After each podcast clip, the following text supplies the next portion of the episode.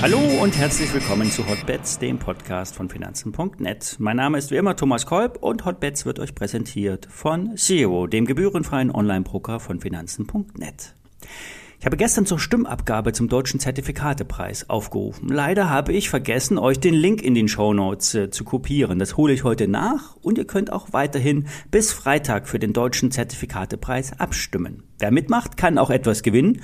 Im Best Case einen Goldbarren im Wert von 700 Euro und wenn es gut läuft, einen von 10 Amazon-Gutscheinen. Den Link zur Abstimmung findet ihr diesmal wirklich in den Show Notes. Alle nachfolgenden Informationen stellen keine Aufforderung zum Kauf oder Verkauf der betreffenden Werte dar.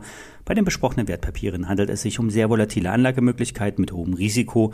Dies ist keine Anlageberatung und ihr handelt auf eigenes Risiko.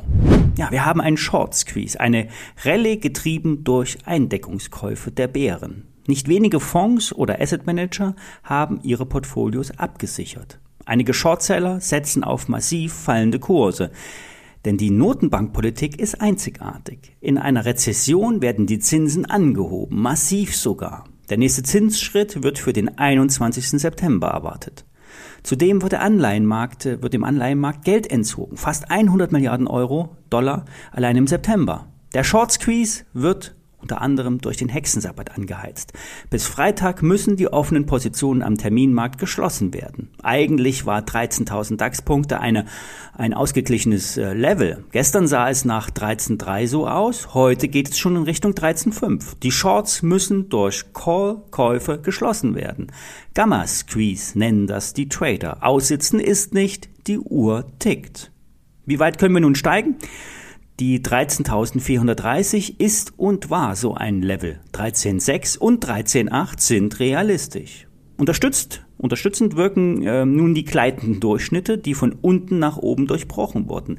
Der 200er SMA liegt bei 13.300 und der 50er bei 13.200. Erst wenn wir hier wieder drunter abdrehen, verliert die Aufwärtsbewegung an Kraft. Derzeit sieht es nicht so aus. Am Nachmittag kommen US-Inflationsdaten, 8,1 Prozent Preissteigerung zum Vorjahr wird im Konsens erwartet. Die Notenbanken gehen sogar von leicht höheren Werten aus. Die Charts und die Indikatoren zeigen bullish Signale. Seid also vorsichtig mit Shorts.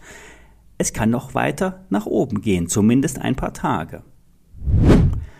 Letzte Woche haben wir über die Aktien mit einem einstelligen KGV gesprochen und dabei ging es um Salzgitter und Klöckner und beide haben bekanntlich etwas mit Stahl zu tun. Im Stahlbusiness liegt so viel Pessimismus, Rezession, fallende Stahlpreise, hohe Energiekosten und so weiter.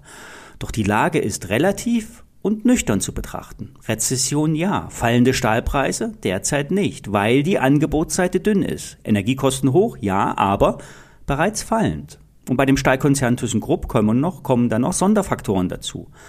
Bei ThyssenKrupp fällt immer das Schlagwort grüner Stahl.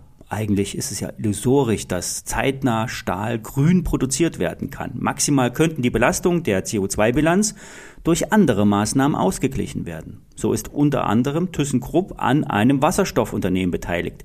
Gemeinsam mit dem italienischen Familienunternehmen Denora wird der Elektrolyseurhersteller Nucera betrieben. Dieser Wasserstoffarm könnte an die Börse gebracht werden und dort mit drei Milliarden Euro bewertet werden, weil nämlich das Wasserstoffbusiness eine viel höhere Bewertung rechtfertigt als das klassische Stahlgeschäft. Und durch den Börsengang würde der Wert in der ThyssenKrupp-Bilanz gehoben und öffentlich gemacht werden. Zum Vergleich, der Gesamtkonzern wird mit unter vier Milliarden Euro bewertet. Drei Milliarden sind mit der Wasserstoffstory hinterlegt. Wenn nun Porsche im Herbst einen erfolgreichen Börsengang hinlegen würde, könnte das ein Eisbrecher sein und weitere IPOs aus der Pipeline fließen lassen. Die Produktionskosten beim Stahl sind nicht hinwegzureden, ob nun mal irgendwann grün oder nicht. Solange der Stahl teuer ist, können die Kosten weitergegeben werden. Lohnt sich die Produktion nicht, wird und muss die Kapazität gesenkt werden, was einige Hersteller bereits auch machen. Ein anderes Thema ist die Militärtechnik. Für Panzer wird bekanntlich Stahl gebraucht. Aber auch Schiffe brauchen Stahl und Know-how. Beides hat ThyssenKrupp. Das Tochterunternehmen ThyssenKrupp Marine Systems wird von der Anschaffung der deutschen Marine auf jeden Fall profitieren. Ein Teil des geplanten Sondervermögens in Höhe von 100 Milliarden Euro wird auch bei ThyssenKrupp landen. Eigentlich sind die 100 Milliarden kein Vermögen, sondern Schulden, doch für das Geschäft ist das irrelevant. ThyssenKrupp ist ein wichtiger Hersteller von U-Booten, Schiffen und auch ein Anbieter von Marineelektronik. Dazu werden dann auch allerlei Servicepakete verkauft. Kurz, äh, kürzlich wurden auch noch äh, Schiffskapazitäten in Wismar hinzugekauft. Hier wurden und werden Expeditionskreuzfahrtschiffe gebaut. Das ist technologisch anspruchsvoll. In Wismar stehen zudem moderne Produktionsanlagen zur Verfügung und die sind auch in anderen Bereichen der Schifffahrt einzusetzen, so unter anderem möglicherweise auch in der Militärtechnik. Beim Blick auf den Aktienkurs sieht es so gar nicht gut aus. Nichts deutet auf Hoffnung hin. In den letzten in der letzten Abwärtsstrecke hat sich der Kurs von 11 Euro halbiert und bei 5 Euro erst einen Stop eingelegt. Seitdem ist die Aktie wieder um 20 Prozent gestiegen auf 6 Euro. Die Analysten sehen 6 Euro als solide Basis an. Andere Experten sehen den doppelten und dreifachen Wert als angemessen an. Für Egmont Heid, ein Journalist und Analyst, ist ein zyklisches Unternehmen wie ThyssenKrupp in einer Rezession auf gar keinen Fall ein Kauf. Wer auf den Börsengang der Wasserstoffsparte setzt, wird aber mit einer Bilanzhebung belohnt. Das heißt, stille Reserven werden aufgedeckt und ausgewiesen. Es ist übrigens nicht richtig, dass man sich bereits im Vorfeld an dem Wasserstoffarm der ThyssenKrupp beteiligen kann. Einige windige Anbieter auf dem grauen Kapitalmarkt preisen nämlich vorbörsliche Beteiligungsoptionen an. Das ist Fake. Es gibt keine vorbörslichen Beteiligungsoptionen. Wer das Wasserstoffthema kaufen will, muss schon den Stahlkonzern kaufen.